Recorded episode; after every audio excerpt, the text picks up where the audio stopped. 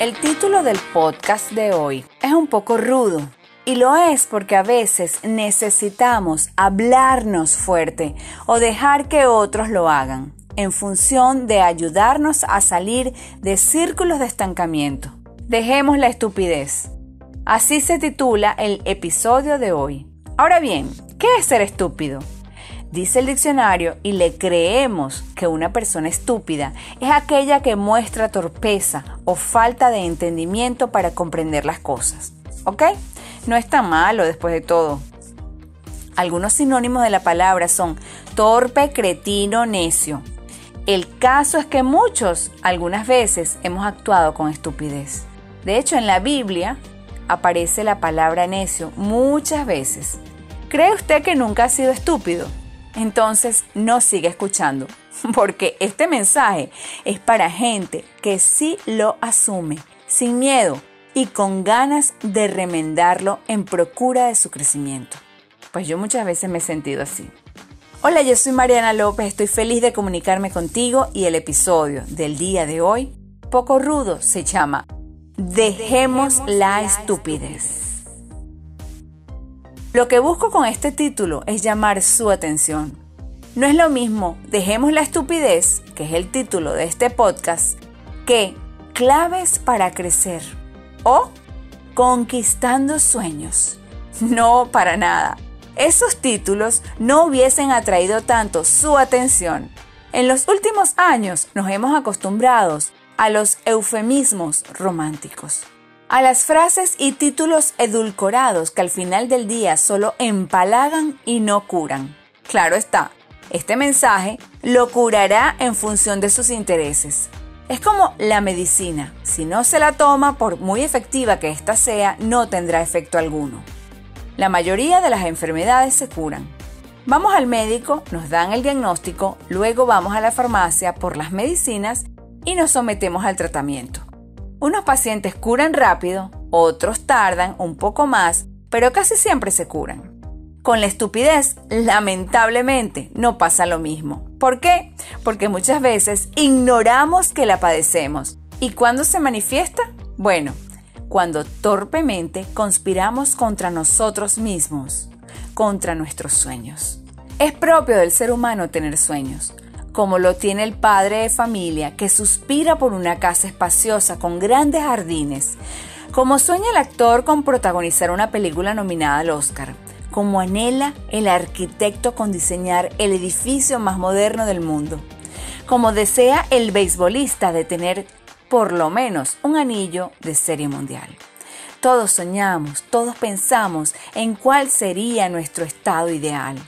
Pero cuando lanzamos piedras a esas aspiraciones, estamos actuando dominados por la estupidez. ¿Qué estamos haciendo hoy por hacer realidad ese sueño? ¿Qué creemos? que porque el sueño es para dentro de 5 o 10 años, podemos darnos el lujo de comenzar a trabajar mañana? Hay que soñar pero con los ojos abiertos. Hay que tener la mirada en el cielo, pero los pies aquí en la tierra. La casa grande y espaciosa del padre de familia será cada vez más pequeña si no asume el ahorro y la ponderación económica como norma de vida.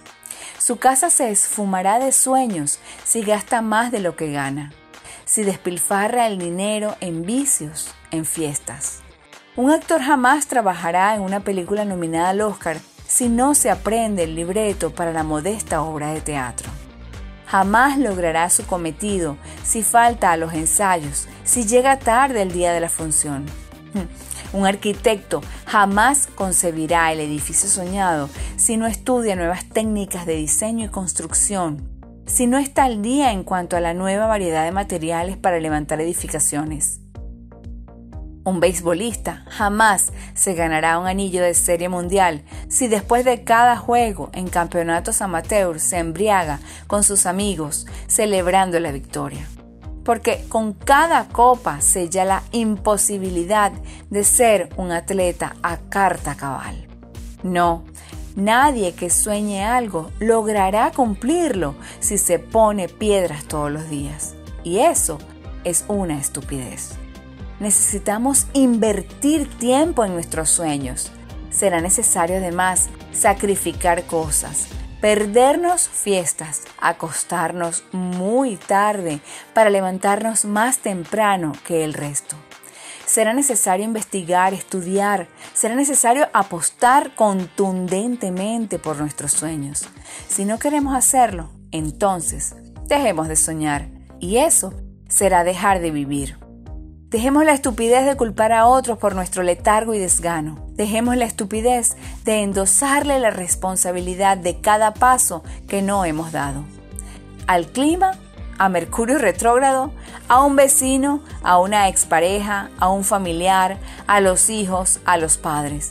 La responsabilidad de avanzar en procura de un sueño legítimo es absoluta y totalmente nuestra y como tal debemos asumirla, sin ambigüedades, sin cortapisas, sin excusas. No tenemos todo el tiempo. Recuerda que la vida transcurre mientras esperamos y otros se nos adelantan. Dejemos la estupidez entonces, tomemos el toro por los cachos como dicen por allí y decidamos trabajar a lomo partido por llegar a la cúspide de nuestros más caros sueños porque simplemente se trata de actitud.